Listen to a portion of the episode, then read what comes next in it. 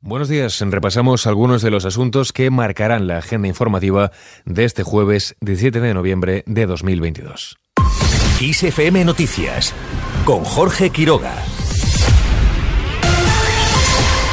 Igualdad y jueces se ven las caras en el Senado. El presidente del Consejo General del Poder Judicial, Rafael Mozo, y el fiscal general del Estado, Álvaro García Ortiz, coincidirán con la ministra de Igualdad, Irene Montero, en mitad de la polémica por la revisión a la baja de algunas condenas por la ley del solo sí es sí. Recordemos, Montero calificó de machista la actitud de los magistrados que han aplicado rebajas a delincuentes sexuales.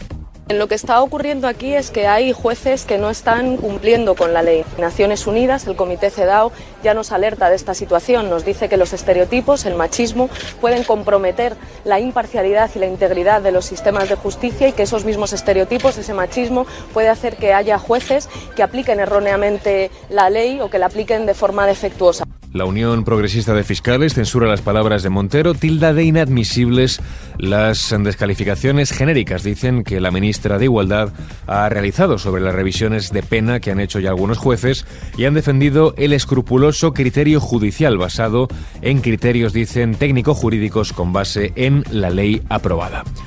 Desde la Asociación de Mujeres Juristas sostienen que es necesario un criterio jurídico que determine si la revisión de condenas se puede aplicar de forma general o en casos concretos. Escuchamos a la abogada miembro de Mujeres Juristas, Laia Serra. Hará falta ver con qué criterio se está interpretando por parte de los tribunales si esta revisión es de aplicación genérica a todos los casos o solo en determinados supuestos muy acotados y muy delimitados.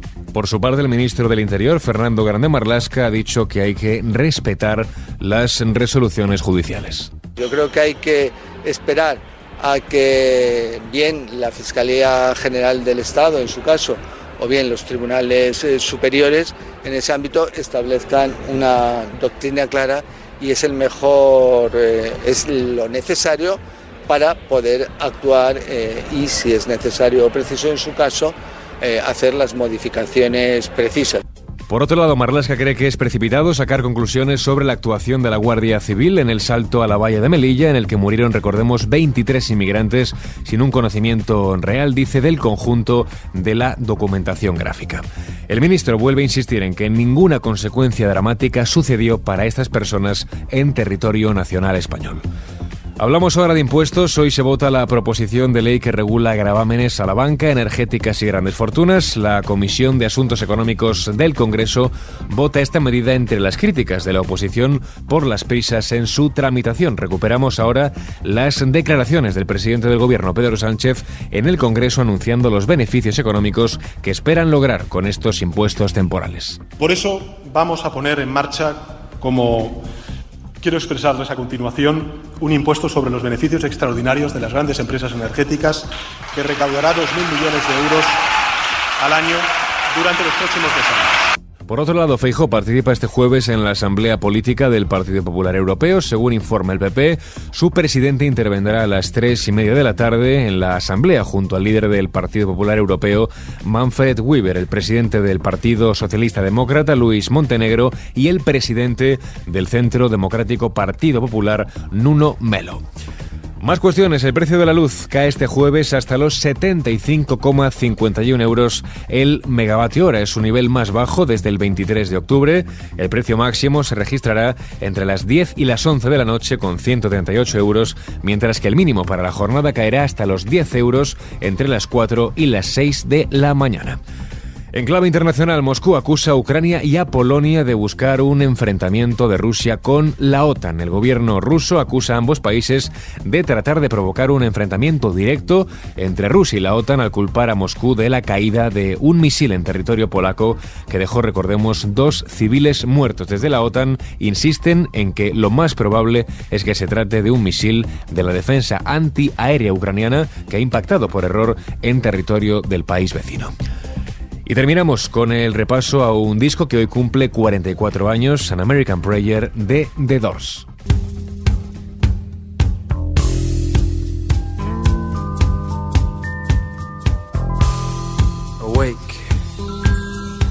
Extraño, creativo y poético, así podría definirse An American Prayer, un álbum que fue terminado por los miembros de la banda después de la muerte de Morrison y finalmente publicado en 1978. Quienes estén familiarizados con las letras de los Doors no se sorprenderán ya que Morrison no tiene miedo en usar imágenes crudas y hablar descaradamente sobre temas tabú como el sexo y la religión. El álbum también demuestra cómo los demás músicos de la banda crean un estado de ánimo que da vida a las visiones oscuras y retorcidas de Morrison. Los extractos musicales de Peace Frog o Was, por ejemplo, dan muestra de ello. Este álbum no es para todos, pero es imprescindible para los seguidores del grupo y de la poesía de Jim Morrison, un disco muy especial para todos los que quieran conocer mejor la personalidad del artista y cómo llegó a ser tan importante incluso en la actualidad. Así con el recuerdo a Jim Morrison lo dejamos, en el control estuvo Susana León, la información sigue actualizada cada hora en los boletines de XFM. Muy buenos días. Enter again the sweet forest. Enter the hot dream, come with us. Everything is broken up and dancing.